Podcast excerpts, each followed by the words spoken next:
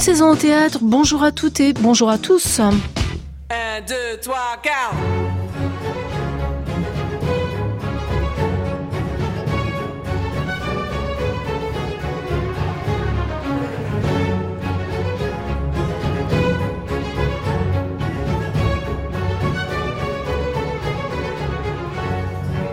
Le paradoxe irrésolu entre la quête du vrai et la nécessité du faux, paradoxe qui obsède les acteurs depuis que le théâtre est théâtre, ce paradoxe peut devenir en soi le muscle d'une représentation, son ADN, sa raison d'être. Si tel est le cas, s'ouvre alors à l'artiste et dans la foulée au public un univers où tout se réécrit, un monde étrangement familier où les faits, les gestes, les actions, les passions sont désarticulés pour être réagencés selon un ordre nouveau. L'homme est animal, l'animal est homme, la pierre est chair, la chair est matérielle, le sage est fou. Et le fou, eh bien le fou, c'est nous tous. Dans ce monde bouleversé, mis sens dessus-dessous, il n'y a plus qu'une solution, s'accrocher aux caprices de la fiction et s'abandonner à la seule vérité qui vaille sur la scène d'un théâtre, le temps présent. Depuis longtemps, depuis Roland Topor, le premier auteur qu'elle a mis en scène, depuis Lydie Salver, depuis Georges Feydeau, Zabou Bretman semble avoir fait ce choix du paradoxe comme combustible de son travail. La preuve, son dernier spectacle, Logique imperturbable du fou, actuellement proposé au théâtre du Rond-Point à Paris. Nous ouvrons donc avec Zabou Bretman et à sa lettre P comme paradoxe notre encyclopédie en mouvement. Nous sommes ensemble jusqu'à 16h. Bienvenue.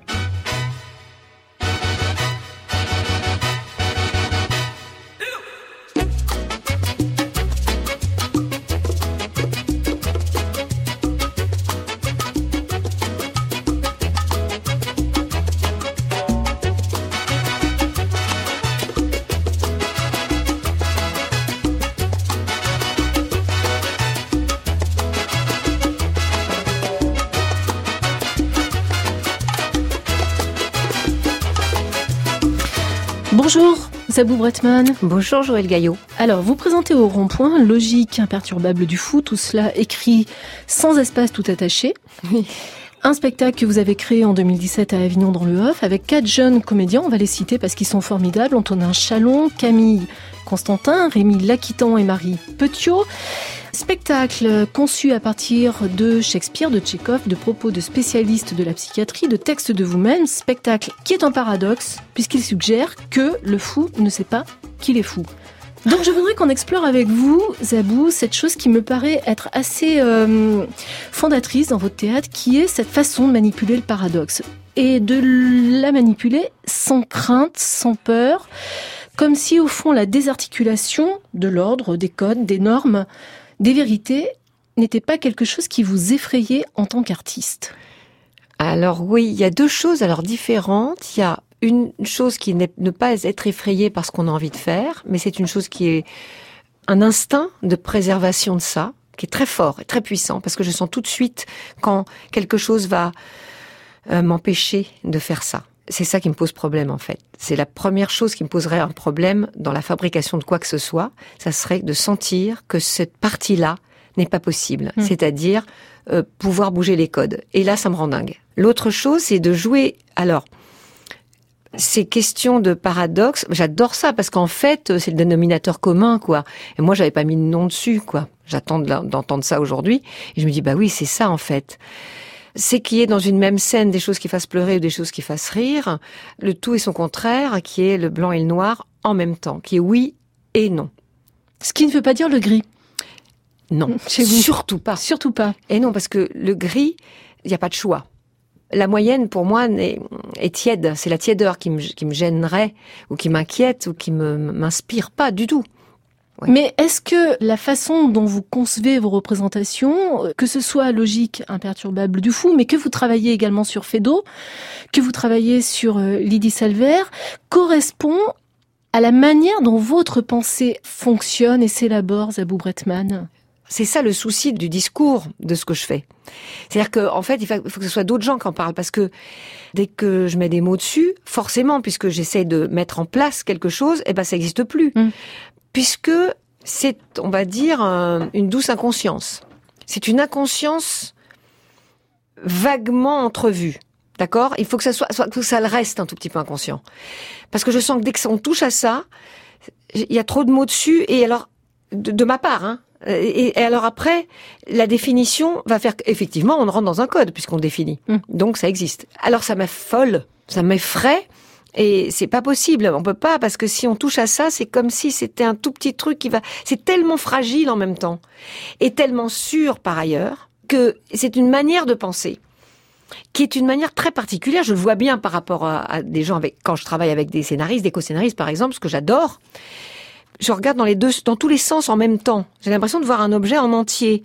Et donc, pour moi, ça réduit quand on le regarde que d'une que d'une partie. Il faut que je j'aille le regarder derrière en même temps Mm. que je le regarde devant.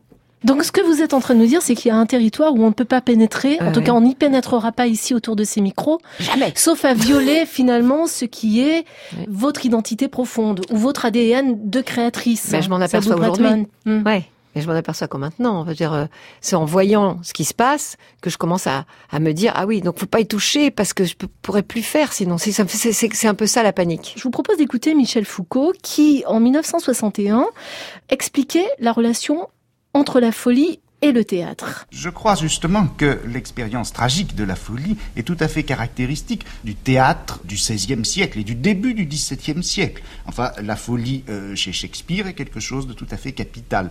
L'intéressant, c'est justement que à partir du milieu du XVIIe siècle, en somme avec euh, Andromaque, on a la dernière tragédie classique qui parle encore de la folie.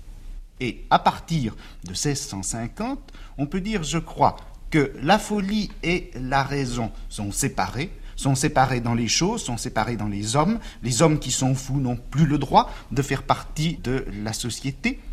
Et au moment où se fait ce partage, où la dissociation entre l'expérience de la déraison et l'expérience de la raison est définitivement sanctionnée, à partir de ce moment-là, la folie n'apparaît plus que comme une chose dont la raison va pouvoir s'emparer et sur laquelle la raison pourra spéculer comme sur un objet scientifique, et la psychiatrie devient possible. Et la psychiatrie devient possible, dit Michel Foucault, qui est établi de grandes étapes du rapport entre le théâtre et la folie. Moi, je pense que vous avez pris une sorte de relais, Zabou Bretman, qui est que vous avez fait re-rentrer la folie à l'intérieur du théâtre, et pas que dans le spectacle qu'on peut voir en rond-point. On l'a déjà vu dans d'autres spectacles, et notamment Des gens, adapté du euh, documentaire de Raymond Depardon. On va essayer d'en parler un peu plus loin.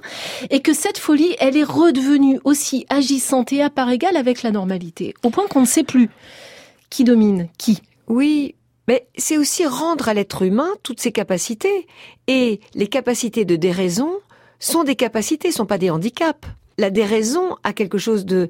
C'est la poésie aussi. Ces moments de déraison euh, doivent être euh, considérés, parfois loués, parce que sinon, il y a, quelque chose de, de tellement vain, triste. Je veux dire, il est moins vain pour moi de... Il est moins vain, pas de l'heure, hein, mais il est moins vain pour moi d'être fou parce que au fond, il y a comme une prise de position plus forte sur la mort. Je veux dire que par là, on fait un bras d'honneur quand même un peu. Alors que la raison, il y a une admission, il y a quelque chose de définitif. Et donc, si c'est définitif, c'est définitif. Bon, voilà. Alors que dans- il y a la capacité de l'immortalité dans la folie. Hmm. C'est ça que j'adore. il, y a la- il y a un peu ça quand même. Et euh, j'avais beaucoup lu euh, pour faire ce spectacle, Éloge de la folie d'Erasme, où je me suis mais éclatée parce que c'est tellement drôle. Mais tellement drôle. Et quand les gens me disent parfois, ah oui, mais faut pas rire de ça, je dis, mais non, mais si, on peut. On peut en rire, on peut pleurer aussi. C'est pas très grave. Mais en tout cas, ça existe et c'est pas parce que le raisonnable euh, résonne euh, sur la folie en disant, oui, mais ça c'est triste et ça c'est drôle. C'est encore une façon de, de surraisonner. Et je pense qu'il y a une, une douce folie euh, est fondamentale pour permettre euh, les dingueries. Mais question un peu euh, bateau, est-ce que c'est aussi la part d'enfance en vous, euh, Zabou Bretman, qui s'exprime dans la création artistique?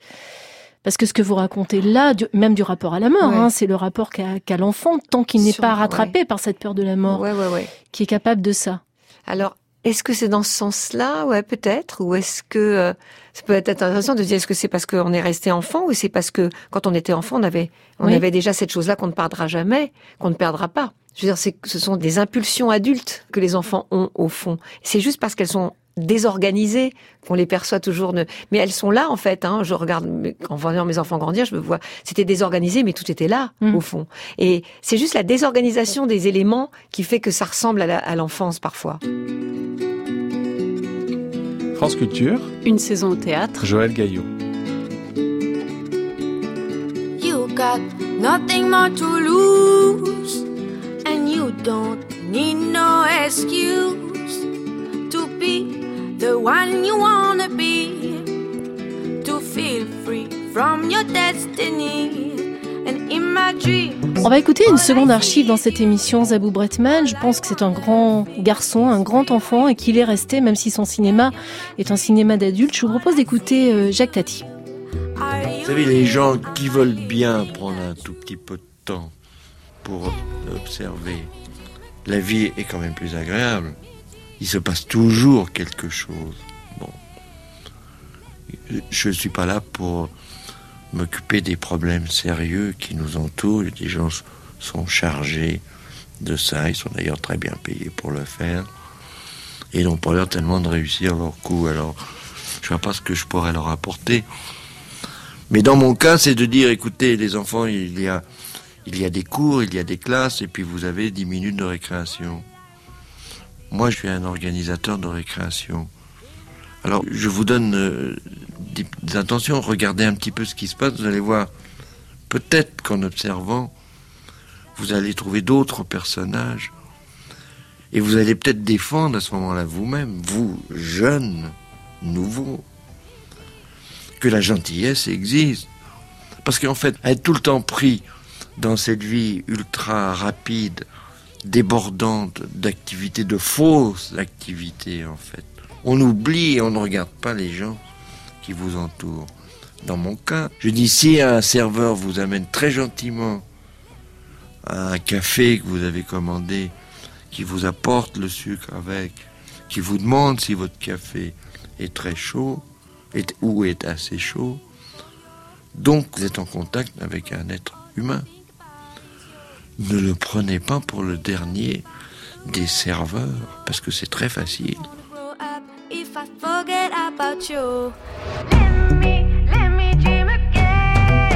Voilà la voix de Jacques Tati. On entend bien que le talent est né quand même dans l'humanité hein, et dans la Oui. contemplation et le respect de l'humanité. Ouais. Zabou Bretman. Oui, il a raison, l'observation du réel. Le réel est, surré- est surréaliste. Le réel est totalement surréaliste. On confond toujours le naturalisme avec le, le, le réalisme. Ça n'a rien à voir. Le naturalisme est une convention. Mais Une quand con- vous observez une scène, vous dans la rue, par exemple, vous buvez un café à Oui. une terrasse parisienne, Zabou Bretman, vous voyez une scène se dérouler devant vous. Est-ce que vous voyez la scène pour ce qu'elle est ou est-ce que immédiatement vous vous fabriquez une histoire Ah. avec cette scène? Est-ce que vous élaborez immédiatement un scénario, une fiction entre, je sais pas, Elle un- est une fiction. Cette scène est une fiction. Elle est déjà une fiction, en fait. Je la vois déjà comme quelque chose de merveilleux. Je, la- je la trouve toujours, je- souvent merveilleuse. Ça m'arrive très, très, très souvent, tout le temps. Et je trouve ça merveilleux. Et je me dis, mais ce temps-là, pourquoi ce temps? C'est quoi ce mouvement? Pourquoi il l'a regardé comme ça? Non, c'est plus une investigation, c'est presque une enquête. C'est presque du polar. C'est une enquête, quoi. C'est une investigation. Et je me dis, mais parce que c'est pas que du texte. C'est pour ça quand on prend des documentaires, on dit oui, on a fait un verbatim, enfin voilà. Et je dis oui, mais le texte, c'est- le texte, mais enfin la parole physique, les mots, les temps, c'est une partition musicale. C'est comme si on, prenait que les notes et qu'on enlevait tous les silences d'une partition. Il n'y a plus rien. On oublie ça. On, on pense qu'avec les mots, euh, souvent, euh, ça c'est assez français, on oublie que le silence, le mot, la- le geste qui dit le contraire de ce que la personne dit, l'hésitation, la façon dont la personne ne va pas regarder l'autre pour lui dire quelque chose, la façon dont les gens s'écoutent et ne s'entendent pas ou s'entendent sans s'écouter, où les gens se chevauchent, à quel endroit de la phrase la personne va parler sur l'autre personne. Euh, ça, c'est ce qu'on a traqué sur les documentaires euh, dont on s'est servi pour la logique imperturbable du fou. On dit oui, mais là, regarde, en fait, elle, elle répond pas tout de suite parce que il lui parle, mais elle, c'est pas parce qu'elle ne l'a pas entendu, c'est parce qu'elle est un peu déconcentrée. Mais c'est magnifique. Et plus on regarde, des documentaires qui donc ont été tournés dans des hôpitaux psychiatriques oui, ou il des y a un asiles. qui vient de Sainte-Anne et un qui a été tourné à la Borde Mm. dans les années 70. Et plus on les regarde, et plus il y en a. C'est-à-dire que plus il y a du détail. Oui. Et, et moins ça s'arrête. C'est-à-dire qu'en fait, on réinterprète tout le temps et on redevient conventionnel. C'est très intéressant. Au lieu de dire, oh ben non, on va inventer, ça sera mieux. Mais inventer, inventer, on invente, on est beaucoup, on essaie d'inventer la vie, donc de faire une deuxième vie, hein, c'est ce qu'on dit toujours. Mais sauf qu'on est finalement extrêmement conventionnel. Donc, plus il y a de l'abstraction, plus on se rapproche au fond de la vie qu'on raconte. Quand Jacques Tati dit qu'il est un organisateur de récréation, moi j'aime beaucoup cette Ah, expression. super beau. Et elle me fait irrésistiblement penser à Logique imperturbable du fou et à votre travail, Zabou Bretman. Sauf qu'on sait, vous et moi, qu'une cour de récréation, c'est pas juste des gamins qui s'offrent des carambars. C'est aussi des enfants qui euh, peuvent être extrêmement euh, violents les uns avec les autres, se taper dessus, se faire des croche-pieds. Enfin, c'est aussi la jungle, hein, la récréation. Et je crois que, on parlait du paradoxe au début, il y a dans vos spectacles, il y a à la fois quelque chose de très doux, de très humaniste, et il y a quelque chose de très sanglant d'une certaine manière. Ouais, de très très très Hmm. sanglant, très cruel, très cruel, assez désespérant. Mais comme disait l'autre, la situation est désespérée, mais pas grave. Encore une fois, c'est un truc sur l'immor- l'immortalité, c'est-à-dire que oui, de toute façon, on va tous mourir. Alors autant en profiter, autant faire des choses. Alors oui, il y a forcément cette cruauté là, parce qu'il y a l'urgence aussi euh, de l'enfermement. On est quand même, on parle de l'enfermement. C'est pour ça que le premier texte de Tchékov, qui est issu de la salle numéro 6, euh, parle de ça, de celui qui est dedans et de celui qui est dehors. Celui qui est dehors, il a, il a, il a une blouse blanche. Celui qui est dedans, il a un entonnoir sur la tête. Voilà. Et donc, à l'intérieur de tout ça, il y a toute la cruauté, il y a aussi tout, effectivement toute l'humanité, toute la gentillesse, toute la poésie, la drôlerie, parce que c'est le surréalisme. Et il y a tout ce qu'on reconnaît. La cour de récréation, c'est merveilleux parce qu'on reconnaît. On reconnaît ses travers, on, on se reconnaît. On se reconnaît méchant, bête, impatient, idiot, on se reconnaît attendri, on se reconnaît, on se voit dans toutes les situations en fait, on se déploie. Je pense qu'on se déploie en fait dans, dans toutes les gammes.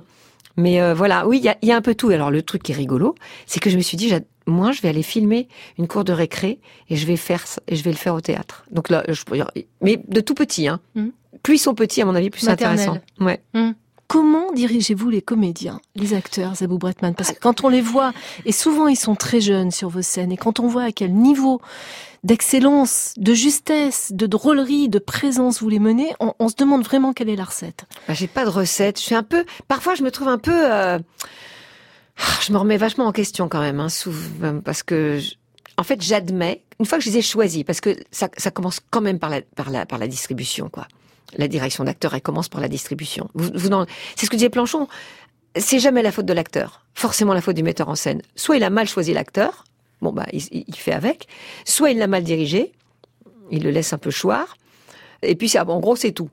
Donc c'est la faute du metteur en scène. Soit la- l'acteur n'a pas compris, auquel cas c'est au metteur en scène de changer sa mise en scène pour que l'acteur comprenne. Bon. Alors, on se dit les acteurs on les a distribués, ok, on les a choisis. À partir de là, j'estime, donc c'est dur pour les plus jeunes, mais j'estime totalement qu'ils savent le faire. Qu'ils savent le faire. Donc je suis d'une exigence monstrueuse, un peu monstrueuse. Mhm. C'est un peu limite, je trouve parfois. Parfois je me dis ouais, c'est pas sympa. Parce que je leur laisse pas le temps. Je fais non, non, non, là, là, comme ça, non, ça, ça. Puis ils me disent, bah oui, mais on peut, euh, je pas, bah non, parce que ça, pas, ça, ce sont des béquilles qui vont t'empêcher de trouver, par exemple. Tout le monde a des béquilles. Moi, j'en ai comme actrice, évidemment, dès que je suis sur scène et qu'un metteur en scène me dit un truc, je dis, merde, je le sais, en fait. Mais bon, quand on est sur scène, on n'est plus pareil. Mais ils ont des béquilles. Tout le monde a des béquilles pour se sauver, pour paraître, pour, euh, donc on va hésiter, on va mettre un- toujours un temps après mais, puis un temps, alors que bon, faut, faut absolument s'empêcher de le faire parce qu'on regarde les documentaires, on s'amuse beaucoup à voir que les silences sont un peu n'importe où. Donc déjà, je leur fais faire le, le, le, le jeu du silence n'importe où. C'est-à-dire que, au lieu de dire, mais je ne sais pas ce qui va se passer, je dis, bon, maintenant, tu vas mettre le silence, après mais, tu vas le mettre n'importe où. Donc, ça va, mais je ne sais pas ce qui va se passer, mais je ne sais pas ce qui va se passer. Et donc, tout ça va rendre toujours tout vivant. Donc, je dis déjà, on déplace les silences, on joue avec les silences. Ensuite, on va enlever toutes les mains qui mettent tout l'univers du diaphragme et de l'intérieur du corps et du centrage loin de soi. Donc, on va pas le mettre ailleurs. Donc, dès le départ, je leur enlève les béquilles. Donc, ils me disent, bah oui, mais, donc ils se retrouvent un petit peu, euh, tout nus, mais on va, on va beaucoup plus vite. Mais c'est un peu raide, quoi. C'est-à-dire qu'ils sont, ils se couchent, ils, peuvent, ils sont éclatés de fatigue. Mais oui, sûrement, sûrement parce que c'est quelque chose qui leur passe par le corps, au fond, ce que vous êtes en train de nous raconter, euh, Ouais. Zabou Bretman. Et ouais, et c'est fait- Déplacer fait un silence dans une phrase, c'est-à-dire aller le mettre là où on ne le met pas d'habitude. J'imagine c'est une question de chair, une question de souffle, une question euh, de rythme interne. hein. Alors non, c'est un rythme interne qu'ils évaluent pour le théâtre. Ils ne l'ont. Je les chope à chaque fois. Dès qu'on va, on va déjeuner, je dis bah voilà, tu vois, tu vois, tu fais pas, tu, là tu le fais. Ah ouais. Donc vous les débarrassez de l'artifice théâtral. en Alors, fait. voilà. je veux, je leur dis- mais dès le départ, ce qui, pour aller vite, pour aller très très vite, parce qu'après, ce que j'aime énormément, c'est que après, on fait des filages. Or, pour le rythme interne d'un acteur, pour le rythme interne du metteur en scène, pour moi, il y a rien de mieux. Après, c'est pas une loi. Attention, c'est vraiment propre à mon travail. Mais il y a d'autres, il y a d'autres metteurs en scène, bien sûr. Mais en tout cas, tous ne font pas ça. Parfois, il y en a qui sont pas prêts et qui seront prêts dans, dans, dans six mois. Je veux dire, il y en a qui travaillent comme ça. Bon, après, c'est chacun son truc. Ah, c'est vrai que j'aime bien qu'il y ait des filages, des filages, des filages pour que on se débarrasse de tout et que quand on arrive à la première, ben, le spectateur qui vient voir la, la- la pièce, il est le, le vrai spectacle. Extrait d'urgence de Raymond Depardon. Je suis pas malade. Donc vous restez assis. On va faire une piqûre. Oh, hein, une piqûre de quoi? Oh, Une piqûre de quoi pour vous détendre. On me détend. Eh, on me détend. Vous êtes d'accord avec ça Non. Vous l'aurez quand même. Je veux mon hein enfant. Je veux mon enfant. Je veux mon enfant. À votre écoute. Alors, les, les policiers qui vous ont amené ici m'ont demandé de parler un peu avec vous parce que À vous étiez dans un bar et vous avez cassé la vitrine du bar. Oui, premièrement, j'étais même pas dans ce bar, j'étais pas à l'intérieur. hein. J'étais assise sur deux chaises à la sortie, deux chaises blanches, euh, pas du tout dangereuses, vous voyez ce que je veux dire, enfin, ça rien passé avec les chaises. J'étais assise sur une des chaises et il n'y avait pas de table en face, c'était vraiment deux sièges faits pour une, pano- pour une panoplie de panorama. Anima Sana. Incorporé Sano. Mon enfant, il est pour l'instant chez ma belle-sœur avec mon, euh, avec, avec mon Mais mari. là, vous n'êtes pas à l'état d'aller toujours- chercher votre enfant. Je suis désolée, hein. mon gosse il est à moi et quand, quand il y a sa mère, et quand sa mère elle est pas là, il pleure. Mais personne n'est C'est sa mère. Mais personne n'est C'est sa mère Il faut pouvoir le vivre. Ben alors j'essaie de le faire en vrai, dans ma tête, euh, dans mon univers. Et j'étais assise comme ça, et euh, ce monsieur a insisté pour me parler. Non mais dis donc peux m'approcher de vous? Mais qu'il s'approche, évidemment, ça c'est Antonin Chalon qu'on entend dans le spectacle Logique imperturbable du fou. Alors, je vais essayer d'être claire, Zabou Bretman, pour vous expliquer pourquoi on a fait ce petit montage avec Vanessa Il Nadjar. est chouette ce montage. hein. On a mélangé, donc vous avez reconnu, euh, Ouais. le documentaire de Raymond Depardon, un extrait de Desjans, spectacle que vous avez euh, adapté à partir de ce documentaire et que vous jouiez au théâtre avec Laurent Lafitte. Un passage également de cette émission de radio qui a fait date dans les, dans les annales de la radio, qui était à votre écoute coûte que coûte, que vous présentiez sur France Inter avec Laurent Lafitte et qui était une, une fausse émission de radio avec de faux médecins. Et on termine par un retour à logique imperturbable du fou. Et en fait, si je voulais vous faire entendre cette petite fiction qu'on a concoctée, c'est parce que, effectivement, vous mettez en scène des chocs entre du noir et du blanc, de la tragédie et de la comédie, mais qu'en même temps, il y a chez vous quelque chose qui est dans la circularité. Et quand on sait que, par exemple, Logique imperturbable du fou vient d'une pièce ou d'un roman de Lydie Salver, que vous avez tiré Ah oui. ce titre d'un roman, on se dit, mais elle tire un fil, elle écrit quelque chose de spectacle à spectacle. Et moi, j'aimerais bien essayer de, de la trouver, cette cohérence, qui n'est peut-être pas que juste ce fil de la folie ou ce fil du surréalisme. Est-ce que c'est de l'association libre? Là, pour le coup, en l'occurrence, on a euh, la- la- la- le cadavre exquis, Oui. déjà. Donc le cadavre exquis est quelque chose que j'ai toujours aimé. D'accord? J'aime le cadavre exquis, j'aime... euh, en- je le fais au cinéma, tout le temps le cadavre exquis. Une, une image va emmener un truc qui va... c'est- prévu au montage. Au, au montage, c'est comme une, encore une partition ou, une, ou un ballet. Pour moi, ça me fait plus penser à de la musique ou de la chorégraphie. Donc la forme peut suffire à véhiculer un moment dans un spectacle. C'est parce que juste cette forme-là, ben, ça marche bien avec ça. Alors euh, après, je ne sais pas exactement comment. Ça doit être hautement psychanalytique, mais en tout cas, je veux dire, évidemment, je peux pas m'empêcher quand je dis euh, c'est moins 20 que de, penser à, à 2h moins 20. Je veux dire, après, c'est une école euh, de la pensée. Mais les fous, pour ne citer que, précisément, il y en a un qui fait tout le temps ça dans la logique imperturbable du fou. Et je trouve ça tellement merveilleux. Donc, le plaisir, il venait de mélanger ces deux, comment, euh, ça, je veux dire, on peut commencer par les rideaux de la fenêtre, pour faire un projet. On n'est pas obligé de commencer par le plan de la maison. Je commence souvent par l'imprimé du rideau. Ça n'a pas d'importance. Je commence par la logique imperturbable. Donc le spectacle La logique imperturbable du fou, ça vient du spectacle de Lydie Salver, euh, La compagnie des spectres, dans lequel elle fait dire à un de ses personnages, dans sa logique imperturbable de folle. Et à chaque fois que je dis ce, ce mot, parce que ce spectacle, je le tourne toujours, cette phrase, je me dis, mais qu'est-ce que c'est beau Quelle belle phrase bah Parce que cette phrase est si belle, faisons-en un spectacle. Voilà. On n'a pas de raison d'être limité Mm. en quoi que ce soit. Bah, c'est tellement beau, on va en faire un spectacle. Bon, voilà. Je sais pas comment dire. Après, euh, Après, l'écriture, elle va se poursuivre et je voudrais qu'on termine là-dessus. euh, Zabou Bretman, elle se poursuit dès la rentrée, en septembre. On fait un petit bond dans le temps avec un retour à Fédo. Oui. Et une arrivée Qui est mort euh, qui est mort fou, euh, syphilis. C'était la syphilis qui ouais, l'avait bah, rendu pauvre, fou. ouais, elle était, mais bon. Et vous arrivez au théâtre de la Porte Saint-Martin que dirige brillamment Jean-Robert Charrier. Vous allez présenter La Dame de chez Maxime. Vous Mm. revenez vers Fédo, dont vous aviez monté le système Ribadier. Et dont on s'aperçoit que, au fond, il est, il est, enfin, il a toujours les mêmes thèmes, il est toujours dans les mêmes trucs, les gens dorment, euh, meurent, euh, enfin, c'est tout, c'est ultra morbide, hein. c'est extrêmement morbide. On en dit deux mots de ce projet? Je suis allée voir Jean-Robert Charrier, que je ne connaissais pas vraiment. Je prends rendez-vous avec lui, je lui parle de la logique imperturbable du fou. Il me dit c'est très très très très très grand le, le- le théâtre pour euh, pour ce spectacle, même si j'ai pas dit mon dernier mot. Et il me dit mais au bout d'un moment, on discute et on commence à rigoler. Et au bout d'un moment, je pense que le fait d'avoir rire n'est pas rien. D'accord, d'avoir échangé le rire, ça c'est c'est quelque chose de très important hein, d'échanger un rire, je pense.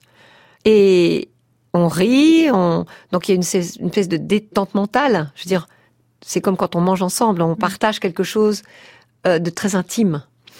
Et il me dit, mais pourquoi euh, vous me proposez pas quelque chose pour la Porte Saint-Martin? Et moi, je me souviens que je lui dis d'abord, parce que je, suis tellement une fan, je lui dis d'abord Victor Hugo.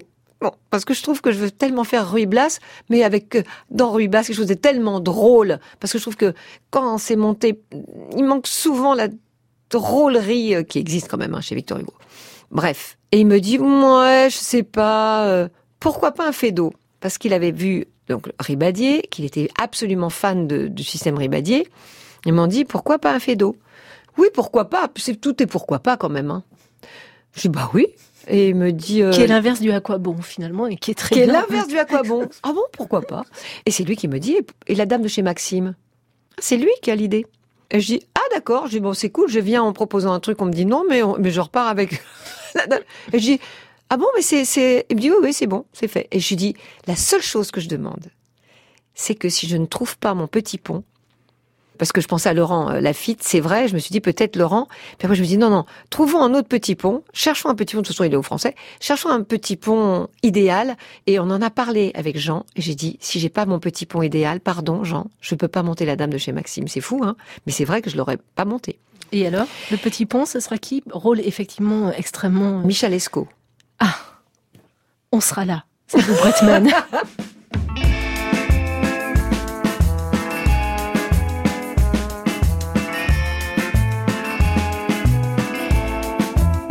Je veux danser la polka. Je la veux danser dans tes bras. Je la veux danser tout de suite. Émile, danser merci d'être passé nous voir, Zabou Bretman, dans une saison au théâtre. Je rappelle la création, la reprise de votre spectacle au théâtre du Rond-Point, Logique imperturbable du Fou, démarre le 9 mai et se joue jusqu'au 2 juin avec un quatuor de jeunes acteurs absolument prodigieux. Vous pouvez, et même vous devriez, podcaster cette émission à la page Une saison au théâtre sur le site de France Culture. Je la danserai à ton cou. Même si je suis pas sur la liste,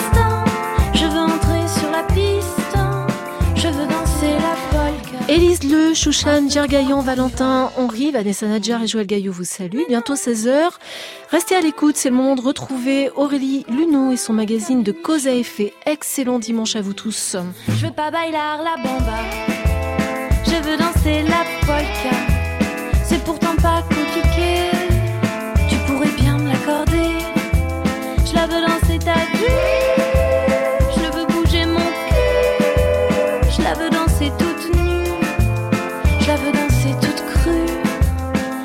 suis pas Stéphanie, je veux entrer dans ta vie, je la veux danser avec toi, je vais pas te le dire sans fois.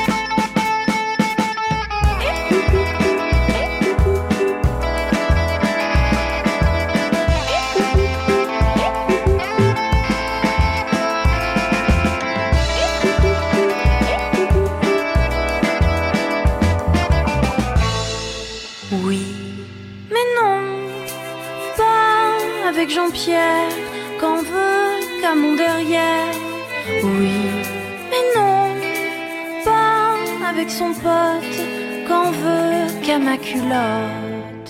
Je veux danser la polka, je la veux danser dans tes bras, je la veux danser tout de suite, je la veux danser toute cuite.